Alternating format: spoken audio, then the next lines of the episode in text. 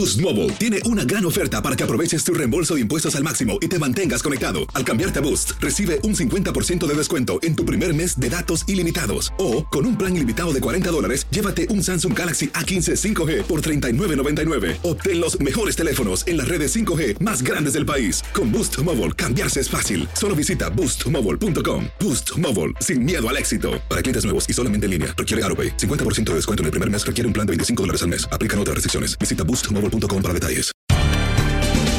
Bienvenidos al podcast de Buenos Días América, la revista radial más completa para los hispanos. Política, salud, economía, tendencia y deporte son algunos de nuestros temas. Bienvenidos.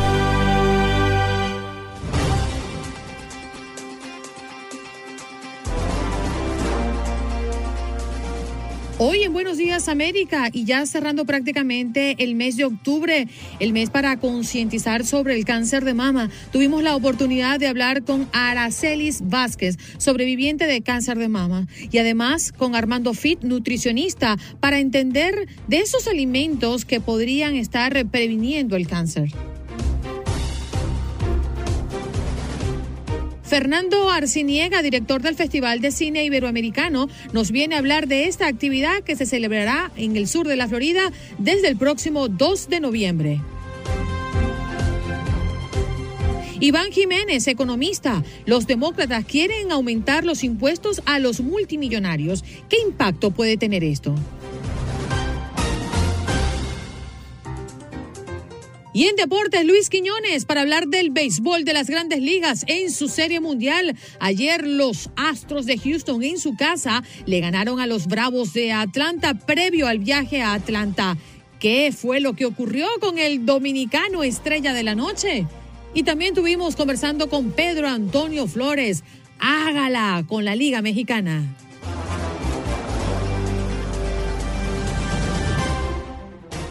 Nos vamos de inmediato a saludar a nuestros invitados. En principio, Aracelis Vázquez, sobreviviente de cáncer de mama. A propósito, que ya estamos en la recta final de este mes de octubre, mes de concientizar sobre el cáncer de mama. Aracelis, muy buenos días. Gracias por estar esta mañana con nosotros. Muy buenos días. Gracias por invitarme. Aracelis, nos encantaría que mm, este espacio eh, lo dediquemos a hablar de tu experiencia, de tu historia, eh, cómo has podido sobrellevar esta noticia que entiendo es impactante y se tiene que digerir poco a poco. ¿Cómo fue tu caso? Eh, mi, mi cáncer fue en el seno derecho. Yo me sentía una pelotita palpándome y me fui al médico. El médico me mandó a hacer sonomamografía y, mamografía. Entonces ahí eh, vio que se estaba evidenciando algo, me mandó a realizar una biopsia abierta y los resultados cuando llegaron resulta que era un cáncer. Sí, Araceli, yo quisiera preguntarle a la mujer desde el interior de su feminidad, ¿qué tan duro es ese impacto cuando le dicen tiene cáncer de seno? y tiene que iniciar un tratamiento que es fuerte, ¿de dónde se saca el valor para enfrentar lo que se viene? Sí, solo Dios puede dar esa fortaleza pidiéndole al Señor, teniendo fe, porque la verdad que no es fácil. A mí me dieron 26 quimioterapias, la cual que es algo, mire, horrible, pero Dios nos da esa fortaleza para seguir adelante y luchar solo hay que tener actitud positiva, estar siempre eh, pidiéndole al Señor con mucha fe. Mm. Araceli, vamos a darle paso a nuestro invitado para que forme parte de esta conversación. Él es Armando Fit, nutricionista. Armando, qué alegría tenerte esta mañana en Buenos Días América para tocar un tema sumamente em, sensible, creo. Buenos días. Tenemos a Armando, Eric. A ver, no, no lo logro escuchar. ¿No me escuchas? Ahora sí, ahora, sí, Armando. Muy buenos días. Buenos días. Primero discúlpeme porque tengo una facha que acabo de salir del gimnasio. bueno, eso de facha para los venezolanos es bastante desenfadado a la hora de vestirnos, pero no te preocupes, guapo siempre. E, por, eso es Armando Fit, porque anda en el gimnasio. Oye, Armando, yo quiero iniciar eh, la pregunta contigo a propósito de, mitos y verdades, ¿no? Con relación a lo que ingerimos. Se habla de alimentos que podría estar incrementando el riesgo de cáncer. ¿Cómo debemos nosotros entender esto y si hay alimentos que puedan estar acercándonos a un resultado positivo de cáncer? Sí, definitivamente es cierto, no es un rumor, es una realidad porque nosotros de alguna manera primero somos lo que comemos y, lo reflejamos en nuestra salud. Segundo, si nosotros definimos un poquito el cáncer, el cáncer no es otra cosa que un desorden de células de nuestro cuerpo en cualquier lugar que empiezan aceleradamente a hacer un proceso que empiezan a unirse y forman lo que llamamos un tumor. Y muchas veces tiene que ver con los alimentos, sobre todo con aquellos que son oxidativos, es decir, que degeneran la célula, que la oxidan, que la dañan. Y eso tiene que ver mucho con las harinas, los azúcares, las frituras, las sodas. Eh, no estoy diciendo nada que probablemente una persona no haya escuchado, pero realmente es así.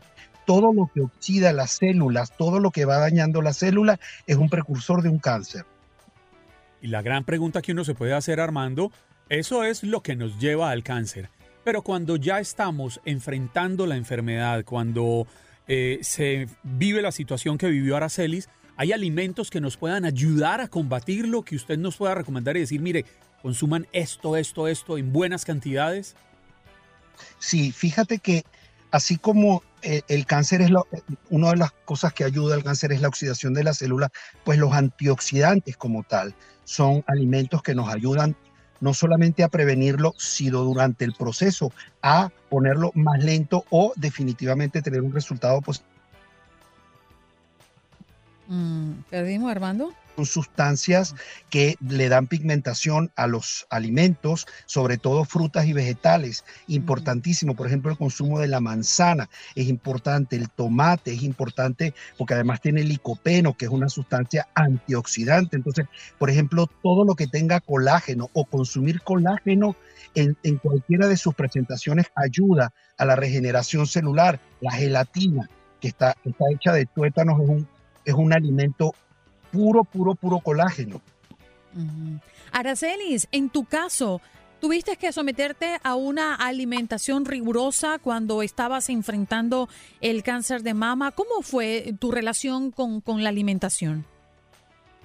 Sí, tuve que cambiar mi hábito de alimentación, eh, como sano ahora, porque en los momentos que me estaba dando la quimioterapia, esa, esa, esa quimio nos dan reacciones y yo tenía que, que comer a veces sí, aunque me sintiera mal del estómago, comía cosas que pudieran nutrirme. Mm. Araceli, eh, entiendo por lo que he hablado con amigas, incluso con mi propia esposa, cuando una mujer empieza a sentir eh, estas masas en los senos, lo primero que se le viene a la cabeza es el cáncer de seno y lo primero que se le viene a la cabeza es el riesgo de tener que enfrentar una amputación. Eh, ¿Se puede superar ese miedo, ese dolor y saber que a pesar de lo que haya que hacer, la vida continúa y que la vida tiene que ser bella? Sí, exactamente. Eh, mi cáncer fue infiltrante, eh, fue grado 4, la cual se me tuvo que amputar los dos senos y Nada más que pedirle a Papá Dios que le dé fortaleza a uno, pero gracias al Señor yo me mantuve positiva. Eso no me ha afectado en nada, porque uno tiene que seguir adelante, uno tiene que continuar viviendo. Y yo me he sentido muy bien, gracias a Papá Dios. De mm. verdad que sí. Y yo les exhorto que no tengan miedo a eso. Vamos a reiterar que estamos conversando con Aracelis Vázquez, sobreviviente de cáncer de mama, y también estamos conversando con Armando Fit, quien es nutricionista. Armando, eh, hay muchas opiniones con referencia al consumo de café. que continúa, entiendo, eh, esta investigación, si determinar si el consumo de café reduce o incrementa el riesgo para diferentes tipos de cáncer. ¿Qué podrías decirnos? Mira, es cierto, el uso del café es positivo para eh, reducir el riesgo de cáncer y igualmente que el té verde, por la cafeína que contienen, definitivamente es un ingrediente que ayuda dentro de lo que es la oxidación de las células a prevenirla. Ahora, yo quería agregar una cosita importante y disculpen que, lo, que me salga un poquito del tema de la nutrición. Es que eh, recuérdense que los hombres también podemos tener cáncer de seno. No es exclusivo las mujeres. Entonces, todos estamos a riesgo. Nosotros los hombres no debemos de, de darlo por descontado, porque si podemos tener una predisposición genética, por ejemplo, o de repente en una etapa de nuestra vida producir más estrógeno, que son hormonas femeninas que la testosterona, y eso puede llevarnos a un riesgo de cáncer de seno. Armando, es sabido que cuando alguien se somete a una amputación, como le sucedió a nuestra invitada Aracelis, quien valientemente ha sobrevivido a este cáncer, pues pueden quedar secuelas en el estado anímico, eh, decaimiento de vez en cuando, enfrentar crisis.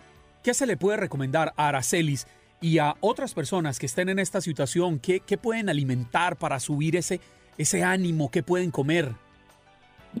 Mira, definitivamente, eh, como dicen en la vida, todo en exceso es malo.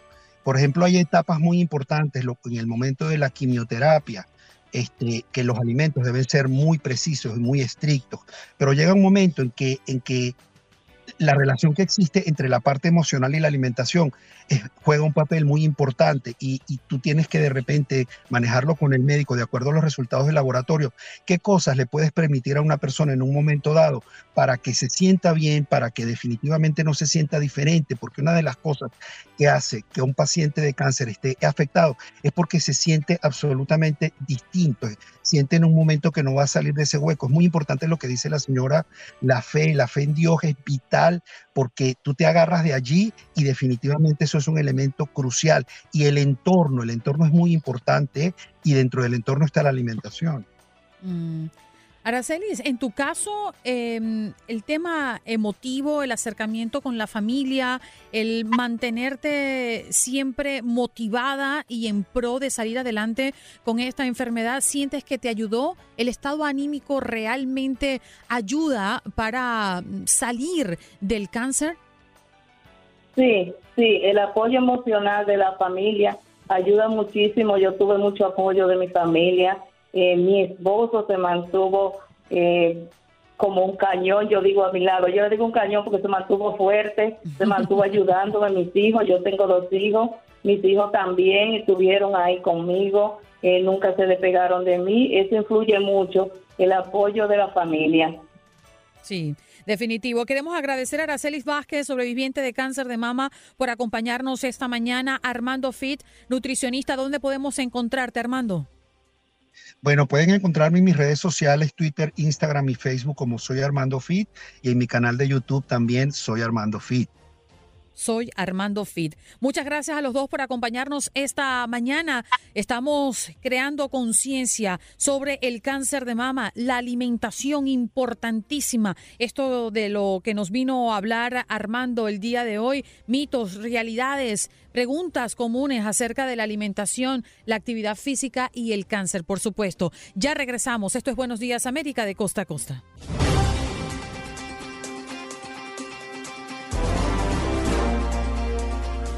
Esto es Buenos Días América de costa a costa y de inmediato hablamos de Miami que se prepara para el Festival de Cine Iberoamericano de Miami que inicia ya tan prontito como el 2 de noviembre. Allí tenemos a Fernando Arciniega, director del Festival de Cine Iberoamericano. Nos acompaña hoy en este su programa. ¿Cómo estás, Fernando? Muy buenos días. Buenos días, ¿cómo están? Muchas gracias. ¿Qué les va a ofrecer a nuestra gente en el sur de la Florida?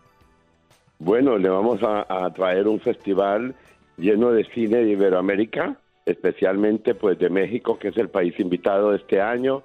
Traemos el día 2 una película preciosa que es Catalina la Catrina para todos los niños, eh, con habrán altar de muertos, Catrinas y toda la experiencia de la tradición mexicana del día 2. Y a partir del 3 pues una serie de películas como Critical Thinking, Noche de Fuego, eh, El Caballo. Bueno, tenemos cine de toda Iberoamérica, más de 50 películas entre ficción, documental y cortometrajes. Es muy interesante, eh, Fernando, documentales, cortometrajes, largometrajes, te habla Eric Cuesta. Eh, pero lo importante de, este festival, eh, me parece, ¿no? Desde mi punto de vista, son los foros que van a haber para que pues, la gente pueda compartir, los que estén participando puedan compartir ideas. y, e interesante también es que se enfocan en la inclusión, o sea, que hay foros que ustedes van a estar orquestando, ¿no? dentro de este, de este festival, como por ejemplo la animación de Latinoamérica, mujeres en el cine Platícanos un poco acerca de esto, que creo que es la base, el eje de este tipo de festivales.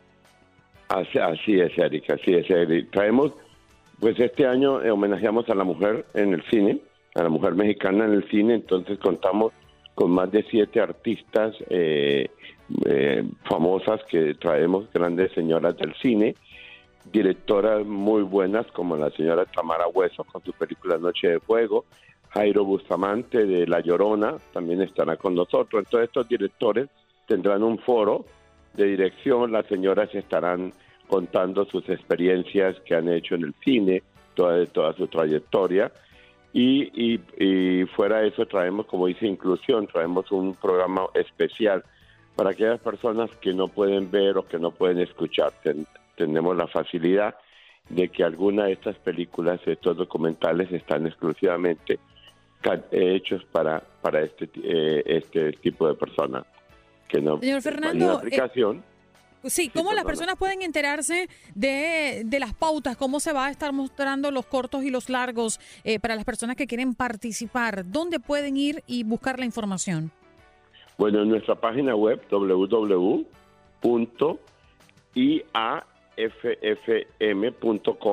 o en las redes sociales también, en Instagram, Facebook y Twitter. Estamos anunciando todo. Ahí en, la página web está nuestro programa y, pueden ver todas las diferentes eh, películas, documentales, cortos, secciones de cortos que tendremos. También tendremos foros sobre el medio ambiente. Eh, el día domingo traemos también una, un, un documental muy lindo que es Guadalupe sin pasaporte sobre la historia de la Virgen de Guadalupe desde la Basílica de Guadalupe hasta Nueva York. O sea, hemos tratado de, traer algo muy variado. Mm. Muchos, seis días, seis días completos de promover nuestra cultura, promover eh, sabores, emociones de nuestros países, pero sobre todo unir a cinematógrafos, actores, eh, eh, directores de fotografía, todo el mundo que está envuelto en, este séptimo arte, pues estará allí. ¿Cómo puede el, eh, público, si le interesa asistir a este tipo de, eventos, cómo se contactan? Además de la página web, ¿hay algún número de teléfono que se puedan, al que puedan llamar? sí, claro, por supuesto. Pueden marcar al 786 351 4862 si quieren información y con mucho gusto le podemos dar información sobre los diferentes eventos y demás, los guiamos. Tenemos también dos fiestas, una fiesta para cierre, una fiesta con sabor mexicano en la Santa Taquería en, en, en, la 80 con Noris, Miami, cerca de Miami Shores. Ahí estaremos haciendo el cierre con todos los, todos los invitados que vienen. El público podrá compartir con ellos como dices, es muy variado y tiene oportunidad de compartir, no solo a disfrutar del cine, y, sino también compartir con estos directores, actores, con todo el público que viene, pueden compartir con ellos. Señor Fernando, muchísimas gracias por estar esta mañana con nosotros y darle esta ventana abierta a nuestra gente que nos escucha en Miami.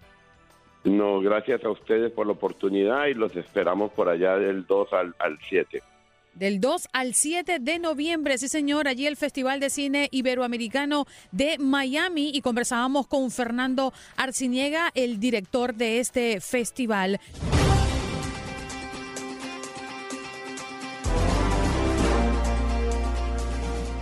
Bueno, nos vamos con nuestro próximo tema a propósito de que es también nuestro tema del día. la idea de los demócratas de aplicar un nuevo impuesto a los multimillonarios para ayudar a pagar los servicios sociales y el plan del presidente Joe Biden contra el cambio climático. Rápidamente, bueno, esto fue criticado por ser demasiado engorroso y mientras algunos legisladores prefieren simplemente aumentar las tasas impositivas, a las corporaciones y los ricos. Pero sí, estamos mirando muy de cerca eh, cuál es la probabilidad y el impacto si esto se lleva a cabo. Iván Jiménez, quien es economista, hoy nos acompaña para hablar un poco sobre este tema. Muy buenos días, Iván. Gracias por estar esta mañana con nosotros. Muy buenos días, muy bueno. es un honor estar. ¿De qué se está hablando, Iván? Eh, ¿qué, llamamos millonarios en este país? Y si este plan que está mm, poniendo sobre la mesa el presidente Biden eh, se materializa, ¿cuál podría ser el impacto? Claro, el, plan obviamente es buscar impuestos donde podrían encontrarlo. Y entonces políticamente tal vez el lugar donde lo encuentran es en el bolsillo de los billonarios eh, que es lo que están tratando de hacer con esta propuesta inicial. Y consiste en lo que le llaman eh, ganancias no tomadas. O sea, como ocurre la dinámica aquí es que en este momento no las personas que tienen bienes que han apreciado, pues no pagan impuestos sobre esos bienes, sino hasta el momento donde lo venden. Por decir, un, voy a coger el caso de fulano, tiene una compañía de, entrega de productos. Este, en los últimos dos años, sus valores han subido un trillón de dólares. Una, una sola persona, un trillón de dólares. No paga un peso en impuestos si no lo ha vendido. Entonces, eso está creado para incentivar la creación de riqueza. Ahora, ¿cuándo paga impuestos? Cuando lo vende. Entonces, muchas veces eh, eh, hay unos, unos incentivos para que venda algo en el momento de tener una pérdida grande o algo por el estilo. Otro método que, se utiliza para no pagar impuestos es cuando tiene un bien que aprecia, entonces lo que hace es que toma un préstamo sobre ese bien. Entonces de esa forma no lo vendiste, pero sí monetizaste y entonces de esa forma no tiene que pagar impuestos. es como ignorar, es parecido, mm. no es una hipoteca, pero es como ignorar. Pero también ocurre muchísimo en bienes raíces. Personas que tienen activos suben, un, alguien compra un edificio, edificio sube un millón de dólares, solo paga impuestos cuando lo vende. Pero nada impide que pueda tomar un préstamo en contra de ese activo que subió un millón de dólares y no pagar un centavo por ese préstamo. Entonces lo que están tratando es de buscar una forma de captar un impuesto. Lo malo de eso es que está castigando a las, a las manos que más anotan. O sea, eh, eh, estás este, tiene, hay que ser muy cuidadoso porque no puedes eh, o sea, crear un incentivo al no éxito, que es lo que podrían estar haciendo con ese impuesto. Sí, Iván, se habla de que le pondrían más impuestos a quienes reciben o ganan 100 millones de dólares al año o tienen un patrimonio superior a los mil millones. Esta, esta cantidad de personas no son más de 700 en todo el país sí puede estar la solución al hueco financiero en esa nueva carga tributaria? Creo que lo que están haciendo es no mirando al presente, sino al futuro. O sea, dónde están hoy estas personas y dónde podrían estar en base a una tasa de crecimiento de los activos en 5 años, 10 años, para así poder llenar los huecos. Pero la matemática en Washington a veces es, es, no es la que nosotros aprendimos en el colegio, es otra. Entonces, para responder, en, en este momento hay 2.1 trillones de dólares solamente en ese grupo de riqueza nueva en los, en los últimos dos años. Entonces, lo que están tratando de hacer eh, los políticos en Washington es resolver un problema político yendo a los bolsillos que están ahí eh, donde, no les pagan, donde no pagan un precio elevadísimo políticamente, porque son muy pocas personas, como acaba de mencionar. Pero, pero es, es un indicio justo del éxito. Eh, no, no, entonces hay, hay un dilema. O cobran impuestos y tienen los programas que quieren tener, o no los cobran y no lo pueden tener. Eh, de algún lado tienen que sacar la plata. ¿Y cuál es la factibilidad de que, de, que, de que esto realmente se materialice, más allá de los intereses políticos, que bueno, juegan el papel más importante? Pero usted, ¿tú crees, Iván, que esto se materialice? Eh, en, eso es un animal político. La, respuesta es que qué va a hacer eh, el Congreso. Yo creo que han indicado que, que no van a subir impuestos a las corporaciones ni a los individuos, pero han elegido un grupo mm, pequeño relativamente numéricamente, donde políticamente pues podría ser más, más palpable para la mayoría de las personas. O sea, eh, la mayoría de las personas no tienen por qué estar defendiendo a voces a los multibillonarios del país. Entonces, ¿qué pasa? Que eh, es una, es una, diríamos, tal vez políticamente eh, digerible, pero desde mi punto de vista económico, estás castigando a los mayores propulsores de innovación y de riesgo y, y demás. ahora, sabiendo que la economía americana tiene una, una ventaja y es que es innovadora, crece y está hecha por innovadores, pues yo creo que ese número de 700 va a subir a mucho más ya que en los próximos años. Y entonces estos números que estamos hablando eh, serían, serían más acomodados, eh, aunque el impacto sea menor. La probabilidad en respuesta es que por ser tan, porque no paga un precio político, tal vez varía. Iván, hace un tiempo atrás fue creado el grupo Patrióticos Millonarios y este grupo es liderado por Morris Pearl, que a su vez es exdirectivo de BlackRock, como usted muy bien sabe, una de las mayores firmas de inversión del mundo. Este grupo precisamente planteaba eso, que los ricos debían pagar más impuestos en Estados Unidos y el señor Pearl aseguraba que Estados Unidos se estaba desmoronando y que estaba en manos de quienes más tenían la posibilidad de sacarlo a flote de recuperar el poderío estadounidense. ¿Qué tesis pesará más al final?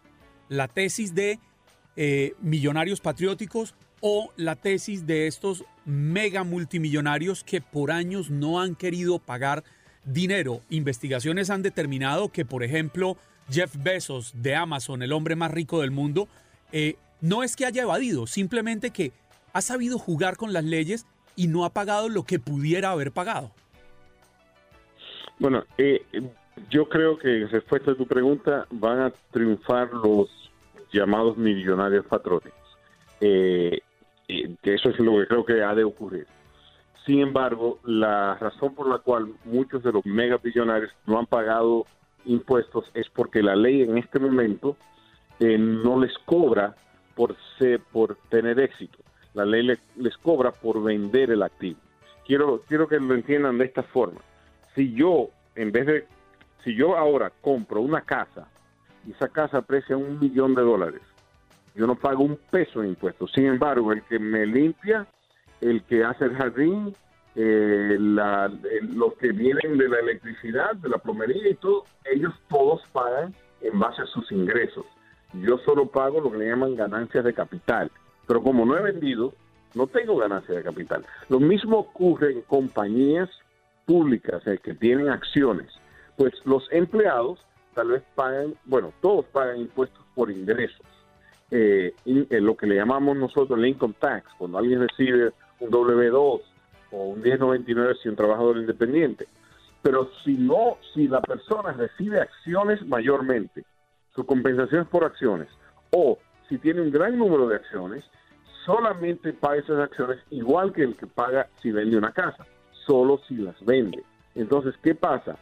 Lo que dice el caballero de BlackRock es lo siguiente, muchas, no solamente personas, sino hay entidades, o sea, entidades como, como fondos de inversión y demás, que tienen unas ganancias libres. Entonces, muchas veces esas ganancias libres, por decir, compraron una empresa en 5 millones y la venden en 500 millones, por decir un número eh, esas ganancias de 5 a 500 a veces no la no tienen que pagar impuestos. ¿Por qué?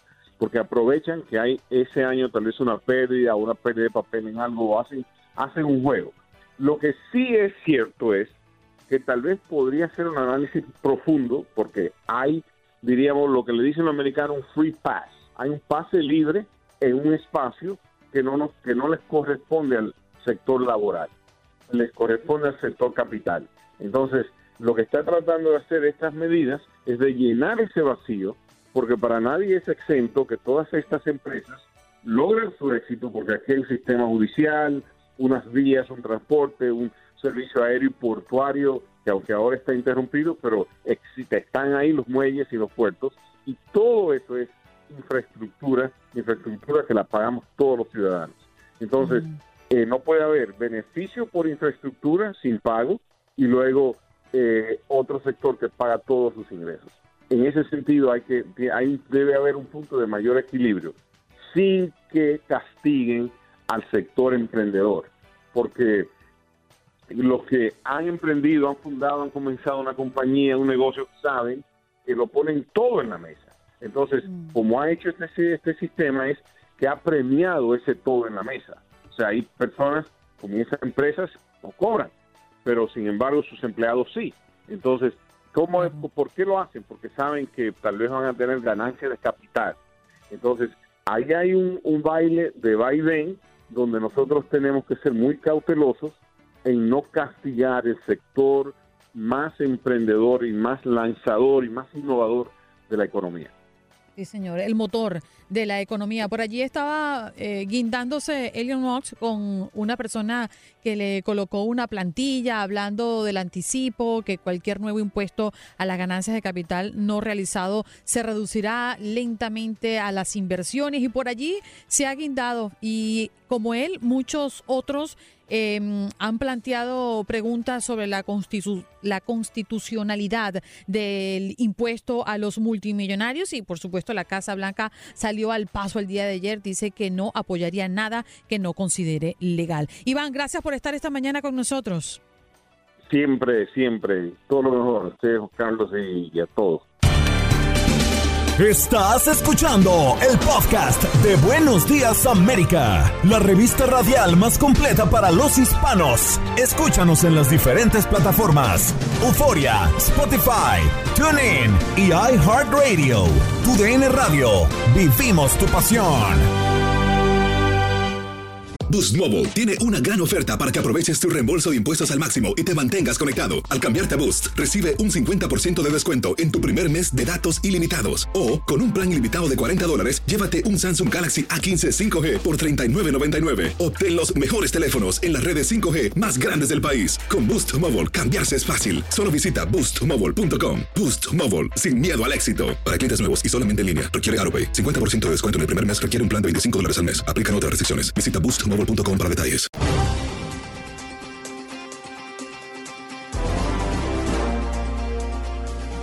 Bien, y como todos los jueves nos acompaña el doctor Mejía Torres. Doctor, muy buenos días. ¿Cómo amanece? Buenos días, Andreina. A mí me encantaría que tú me presentaras todos los días, porque la verdad que con ese entusiasmo que tú me presentas, me sube la autoestima. Con, mi nombre brilla como una medalla de oro en un pecho victorioso. Mire, le tengo una presentación más bonita. A ver. Eh, La melodía del doctor Mejía ¿Ah? me alegra la alegría. Ay, oh, me alegra la vida. Muy, No, media no, no, rimada, no, no, no. doctor. No, no, no, doctor, yo no soy para eso. Gracias. Y ese equilibrio ahora, eh, la ternura de la voz de Andreina y esa melodía, y entonces el carácter y el vigor de la virilidad de la voz de Eric Porta. Eso es, eh, Eric Cuesta. Eso es lo que yo llamo Eso está científico. genial.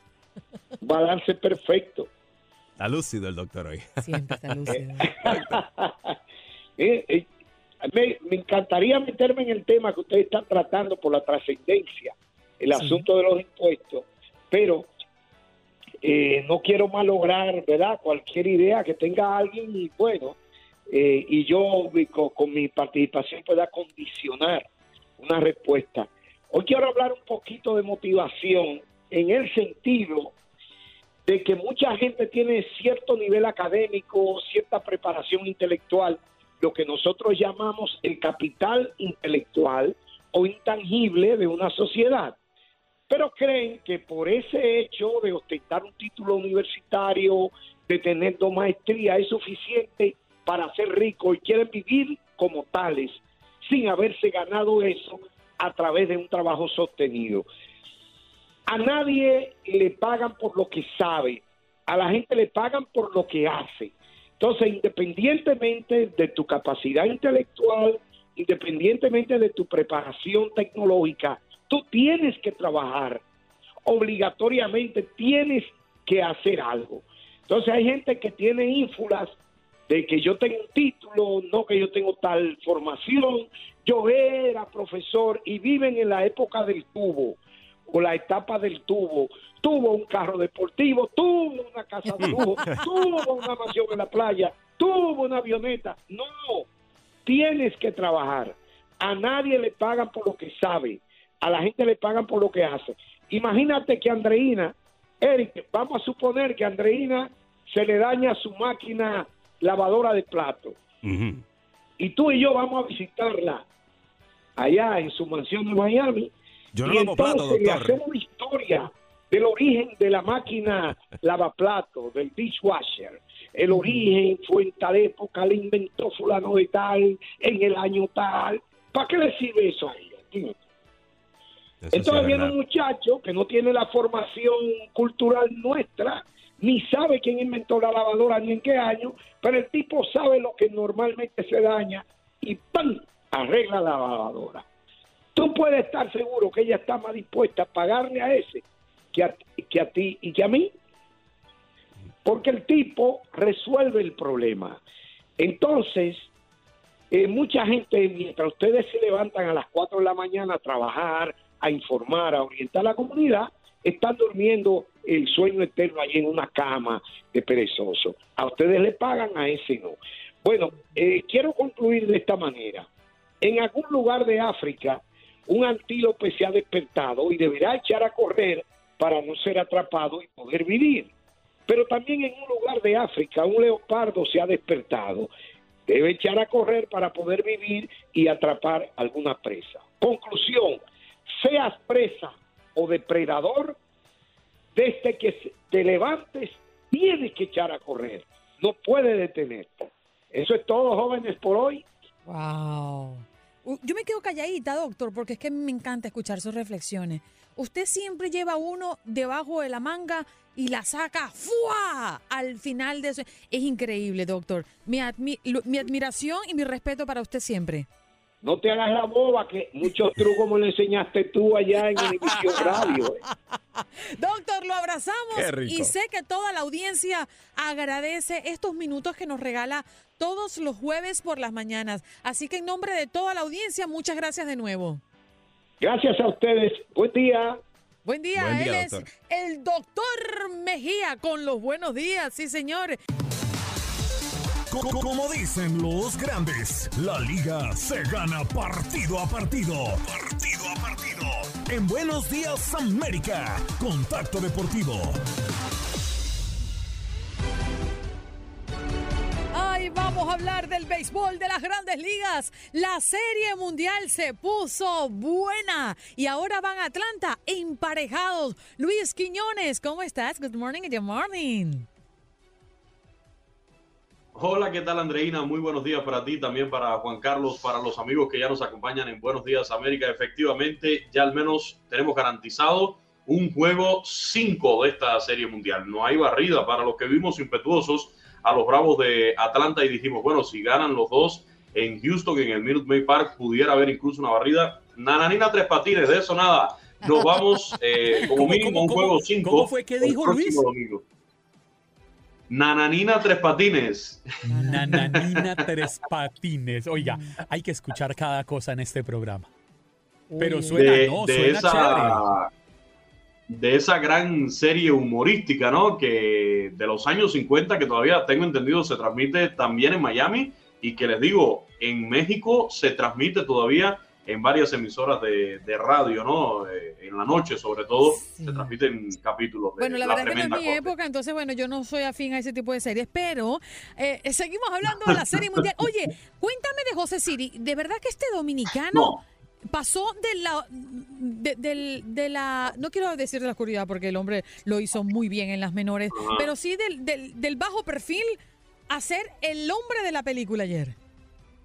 Así mismo. Y fíjate que ayer lo entrevistaba el colega y buen amigo César Procel, nuestro compañero de TUDN Radio, ahí en Houston, estaba en el estadio y antes de comenzar el juego, él lo entrevistaba, ¿no? Ante, o tras conocer que iba a estar eh, debutando en una serie mundial, que iba a estar en el line-up titular del equipo de los Astros de Houston. Y José Siri decía, ahí vamos a meter mano, vamos a meter mano, vamos a estar al 100 en este juego, ayudar al equipo y el muchacho lo hizo de una manera magistral, eso hay que decirlo, metió mano, sacó la cara en el momento que lo necesitaban estos eh, Astros de Houston y contribuyó a la victoria. Y el otro, Andreina, que hay que destacar aquí, es el venezolano eh, José Altuve, eh, salió por fin de ese bache que estaba teniendo ayer de 5-2, con jonrón, doble, carrera impulsada y dos anotadas. Y por supuesto hay que hablar de José Urquidi, el pitcher abridor por parte de los Astros de Houston. Trabajó cinco entradas completas en las que permitió seis imparables con dos carreras que fueron limpias y un total de siete ponches. Era otra gran interrogante. ¿Cómo saldrá José Urquidi, el abridor de los Astros de Houston? Porque no le había ido del todo bien. Eh, llevaba varios días sin lanzar también. Y bueno, ayer el muchacho, el mexicano, el de Mazatlán, Sinaloa, salió en forma y contribuyó a esta victoria del equipo de los Astros de Houston. Serie Mundial empatada a un triunfo por bando. Hoy jueves hay traslado hacia la ciudad de Atlanta y desde mañana viernes a la misma hora, a las 8 de la noche, tendremos el juego 3 de esta Serie Mundial. ¿Quiénes se montarán en la loma, Luisito? Para mañana, ya en cuanto al duelo de abridores que vamos a tener y que creo que viene siendo clave, ¿no? En la estrategia de estos equipos se ha comentado muchísimo de lo que puede ser en los próximos juegos. Luis García estará en la novita por los Astros de Houston y por los Bravos el abridor será Ian Anderson. Ahora, aquí el interrogante es para los próximos juegos, Andreina, donde incluso pudiéramos ver a los propios Astros de Houston apostando por esta tendencia del béisbol moderno que son los opener, el ponerte a un relevista como hicieron los Dodgers, recordarán en más de una ocasión durante esta postemporada, un relevista que te tire una, dos entradas y de ahí quizás traer al abridor que tenías previsto, como lo hicieron con el propio Julio Urias, a que te trabaje cuatro o cinco innings y de ahí ya el cerrador. Así que para mañana el duelo de abridores para este juego 3 de la Serie Mundial, Luis García en contra de Ian Anderson. Luis García viene de una muy buena presentación en su última salida en la serie de campeonato de la Liga Nacional. Y la transmisión, por supuesto, a través de tu DN Radio, Luis, con un gran equipo. a través de la señal de tu DN Radio. No se lo pierda. Ahí estaremos llevándole jugada por jugada todo lo que acontezca en esta serie mundial que la verdad lo dijimos. Queremos siete juegos, no queremos otra cosa que siete juegos en esta serie mundial que se defina ya hasta la última instancia para poder disfrutar eh, de mucho, pero mucho. Ese- Ay, ay, ay. ese- esa, esa cornetica me suena como a Nananines Tres Patines. Sí, señor. Nana Sí, Libre sí, sí, Patines. sí, sí. Luisito, gracias por estar Ah, esta mañana con nosotros. ¿eh? Nos reencontramos mañana para hacer esa gran previa al, ante el partido número 3 de esta Serie Mundial que ahora comienza a jugarse en Atlanta. Así mismo, Andreina, y la invitación también para que nos acompañen a las 5 de la tarde en Desde el Diamante, nuestro programa especializado en béisbol. Ahí vamos a estar comentando sobre todo esto. Tendremos enlaces con César Procel en Houston, con Danny Schwarzman, que también está siguiendo la Serie Mundial, y por supuesto la línea telefónica abierta para nuestros oyentes, para que los fanáticos opinen sobre lo que acontece en esta Serie Mundial. Sí, señor. Ese fue Luis Quiñones con nosotros en este contacto deportivo, ya siendo la invitación abierta a disfrutar del béisbol de las grandes ligas y de esta serie mundial.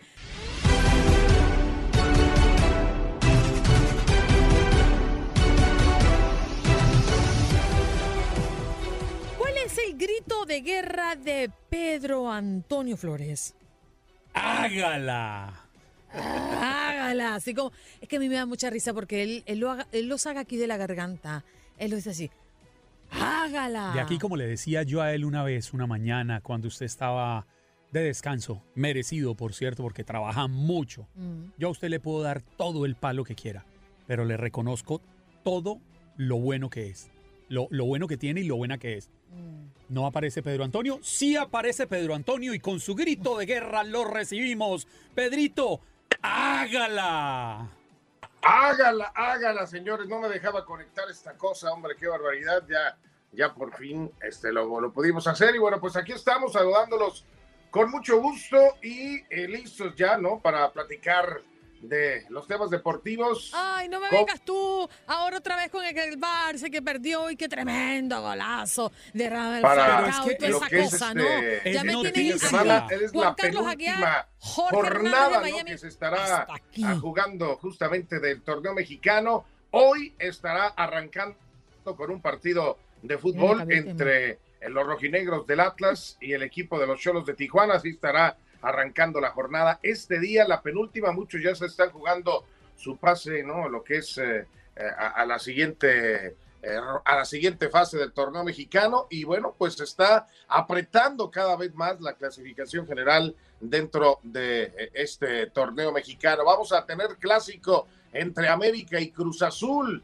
Las Águilas del América van a estar visitando al equipo de Cruz Azul el próximo domingo, pero antes, el día de hoy, se estará jugando la gran final de la CONCACAF en este partido que tendremos a través de TUDN Radio, visitando el América a los Rayados de Monterrey. La gran final, el que gane el día de hoy, estará avanzando al Mundial de Clubes, señoras y señores. Así que, eh, pues bueno, los dos ya han conquistado, tanto Monterrey como América han logrado avanzar al Mundial de Clubes, pero bueno, hay que ganar primero este partido. El más exigido, el que tiene los, reflectores, es el América por su buen paso en el torneo mexicano, así que hoy, hoy por la noche en Monterrey, vamos a ver qué pasa, ¿no? Porque Monterrey tiene cuatro derrotas en forma consecutiva y ya está peligrando el puesto de Javier El Vasco Aguirre. Gracias por ese, por ese contacto y por ese reporte. Bueno, debemos sí, definitivamente hablar un poco de lo que fue ese juego ayer de Liga Española, ese gol del colombiano Radamel Falcao en la primera parte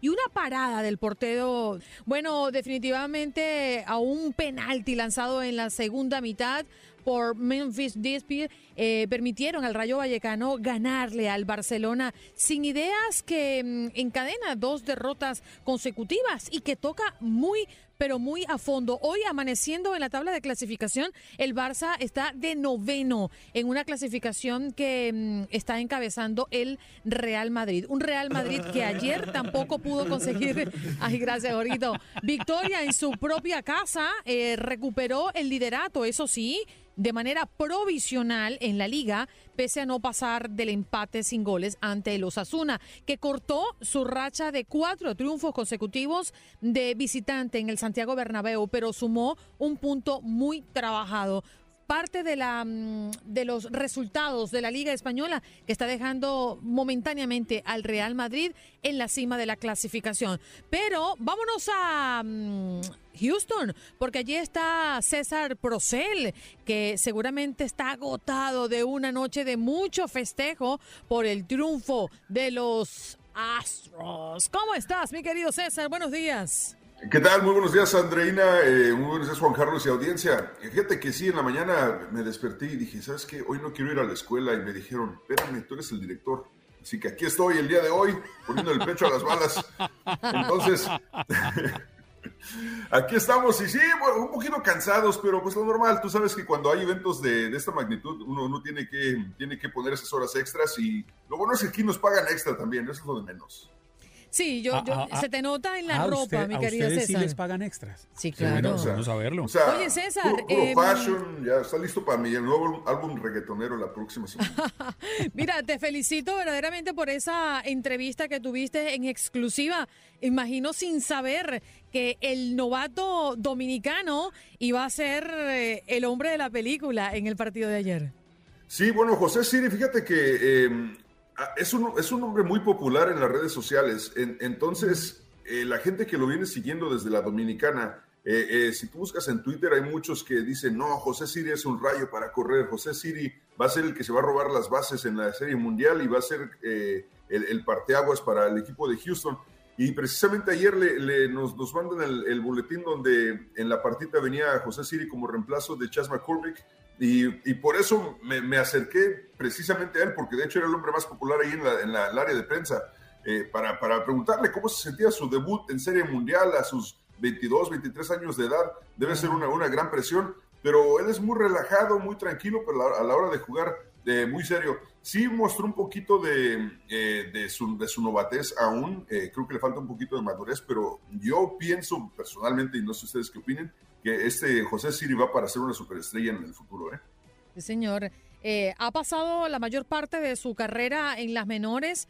Eh, y, y- pero la verdad es que ayer representó esa chispa que le faltaba al equipo, encendido con su desempeño. Eh, la verdad es que a mí me dejó muy buen sabor de boca en la conversación que tuvo contigo, habló de metemano, o sea, sí, se veía que estaba muy eufórico, ¿no? Y, yo creo que es parte también de la buena noticia. Imagínate, estar con el equipo grande nada más y nada menos que en la Serie Mundial y en tu propia casa. Yo creo que no puede haber más felicidad para un muchacho que viene de las menores y que aspira a convertirse en una referencia en el equipo grande del béisbol. Pero César, también hay una nota curiosa, ¿no? Con un hombre muy adinerado y dueño de galería allá en Houston. Sí, mira, se trata de Macho Smack. ya, eh, él, es, un hombre que tiene una, mueblería desde hace 40 años. Eh, él se hizo muy popular eh, por sus comerciales que eran de mucha chispa, que su, su frase era, este, we'll save you money, y brincaba sacaba un dólar del bolsillo desde los 80s. Entonces tiene 40 años con esta empresa y hace algunos años empezó a hacer una promoción con su, con su eh, mueblería en la que si tú comprabas eh, colchones o ciertos muebles, y los Astros de Houston ganaban la Serie Mundial, todo lo que compraste era gratis, ¿no? Entonces, a él le sale más barato apostar dinero. En este caso está apostando 3.2 millones de dólares, algo así, para, para poder ganar 39 casi 39 millones de dólares si los Astros ganan la Serie Mundial, porque dice que le sale más barato apostar esa cantidad que comprarle un seguro para, para pagarle todos los muebles si los Astros ganan. Entonces ya se le volvió vicio. Dice que no es vicio el, el ser apostador, que él es vicio de hacer promoción y que le está yendo muy bien con, con esta promoción porque la gente está comprando muebles, pero obviamente si los Astros ganan, él tiene que regalarle los muebles a toda la gente que los compró. Así que alguien va a ganar. No sé si va a ser él o va a ser la gente, pero alguien va a ganar. César, vamos a aprovechar la oportunidad para ver y escuchar, ver a las personas que estamos, vamos con, ok, ah, ok, no, no hay mucha conexión acá, pero queríamos ver tu conversación con Luis Roberto Clemente. Tuviste la oportunidad de, mm, de conversar con él en medio de este segundo juego de Serie Mundial, pero que también fue un juego donde se alabaron muchos eh, jugadores y exjugadores, en este caso, ¿no? Buscando ese, esos premios que por lo general se da en esta época de la temporada. Vamos a escuchar la entrevista. Antesala del juego número 2 de la Serie Mundial el día de hoy aquí en Houston y bueno, con Roberto Clemente Jr. el día de hoy que vienes a otorgar un premio muy importante para las ligas mayores. Correcto, sí, soy Luis Roberto, el segundo. Eh, estamos aquí para presentar el premio Roberto Clemente en la noche de hoy al ganador que fue Nelson Cruz. Eh, muy contentos eh, con la cantidad de latinos que fueron prácticamente nominados por cada equipo, ¿verdad? Y, y Nelson ser el ganador, pues una persona muy, muy importante, muy especial, que entendemos que, que a- añade muchísimo valor a lo que representa ese premio. ¿Cuáles fueron los protocolos para decidir que Nelson Cruz sea el receptor de este gran premio? Antes que nada, cada equipo, cada eh, departamento de relaciones de la comunidad nomina al jugador que ellos entienden que más está aportando. Luego hay un comité que ahora está compuesto por el comisionado, mis hermanos, este servidor. eh, el, el- el voto de todos los fanáticos representa un solo voto. O sea que es un proceso, ¿verdad?, bien arduo y, no hay manera de favorecer por X, o sea, porque to- todas las personas tienen, porque votan, tienen la oportunidad- de votar por tres jugadores. Entonces, si Nelson salió, eh, si hay varias personas votaron por él, hay que ver en qué posición votaron por él. Si fue el primero, segundo, tercer lugar. O sea que un factor es bien, bien, eh, bien difícil ser elegido el ganador, pero cuando lo eres es porque realmente eres meritorio de ese premio. Luis, felicidades antes que nada por, por seguir el legado de tu padre. Claro. ¿Cómo estás viviendo esta Serie Mundial más allá del premio? ¿Qué, qué es lo que te, qué, qué opinión te merece en este momento la Serie Mundial? Mira, esta serie mundial y la postemporada en general, yo estoy tan y tan contento y orgulloso de la labor realizada por todos los jugadores latinos. O sea, la aportación, lo que tenemos para dar al juego, tenemos una, forma de jugar diferente, tenemos un, coraje cuando estamos jugando, o sea, eh, lo que llamamos maña, ¿verdad? Eh, que muchas veces pues en Estados Unidos se juega quizás con un protocolo que no necesariamente viene la mentalidad en, cuestiones de segundos, ¿verdad? Y ese, ese flair, esa chispa que tenemos como latinos, yo creo que se, se ha notado. Bueno, sí, el dominicano Nelson Cruz fue eh, merecedor del premio Roberto Clemente César, uno de los galardones más prestigiosos que otorga las grandes ligas. Aquí me voy a quejar, Andreina, porque fíjate que eh, intentamos acercarnos a Nelson Cruz varias ocasiones el día de ayer y, sí nos, nos dijo su representante y nos iba a dar la entrevista, pero había unos, híjole, unas colegas, eh, no voy a decir ni con qué cadena trabajan, pero tú sabes que cuando estás en el, en el chacaleo tratando de agarrar entrevistas, deben ser cortitas, a menos de que estés tú solo y puedas extender la entrevista más tiempo, como lo hicimos con eh, Luis Roberto Clemente. Pero estas colegas deciden, vamos a, vamos a entrevistar a, quien, a quien nos pongan enfrente, pero los agarraban a los jugadores por 8, 10, hasta 15 minutos les contamos. O sea, estaban prácticamente grabando un documental ahí en, la zona de, prensa y, pues varios colegas de, salieron molestos porque nosotros tuvimos la fortuna de que logramos entrevistar a 3, 4 personas, pero hay varios colegas que se quedaron sin entrevistas porque pues estas colegas decidieron este, grabar un documental ahí en la zona de prensa y no dejaban oportunidad a los demás. Entiendo perfectamente. La dinámica en un campo como ese, sobre todo previo a un juego de serie mundial, es tan rápida y yo creo que la solidaridad, la camaradería, el compañerismo se nota justamente allí, ¿no? En la práctica, en el calor del ejercicio. Y me pasó muchas veces, sé lo que, lo que sientes, ¿no? Escaparse la, oportunidad de entrevistar al hombre de la noche, porque bueno, era, eh, era, el hombre que tenía la atracción por el tema del, del premio Roberto Clemente pero sí, no todo el mundo entiende, César, como tú y como yo, la dinámica de la oportunidad que se nos presenta en una cobertura como esta. Claro, claro, pero es, para gajes del oficio, digo, ya habrá otra oportunidad. Eh, lo que sí puedo destacar es que Nelson Cruz, muy accesible con los que, con los que pudieron hablar con él, eh, saludaba a toda la gente, se tomó su tiempo a, saludando a aficionados que tenían pases VIP para el, para el campo. Y la verdad es que la ciudad de Houston muy eufórica en esta, en esta serie mundial. Ahora viajamos para Atlanta, el viernes, sábado y domingo, juegos ayer en Atlanta. Entonces, a ver cómo nos va. Sí, señor, nos va a ir muy bien. Gracias, César. Que se quede, que se quede. Gracias por acompañarnos en nuestro podcast. Buenos días América. Y recuerda que también puedes seguirnos en nuestras redes sociales. Buenos días AM en Facebook y en Instagram. Arroba Buenos días América. AM. Nos escuchamos en la próxima. Boost Mobile tiene una gran oferta para que aproveches tu reembolso de impuestos al máximo y te mantengas conectado. Al cambiarte a Boost, recibe un 50% de descuento en tu primer mes de datos ilimitados. O, con un plan ilimitado de 40 dólares, llévate un Samsung Galaxy A15 5G por $39.99. Obtén los mejores teléfonos en las redes 5G más grandes del país. Con Boost Mobile, cambiarse es fácil. Solo visita boostmobile.com. Boost Mobile, sin miedo al éxito. Para clientes nuevos y solamente en línea, requiere AroPay. 50% de descuento en el primer mes requiere un plan de 25 dólares al mes. Aplican otras restricciones. Visita Boost Mobile para detalles.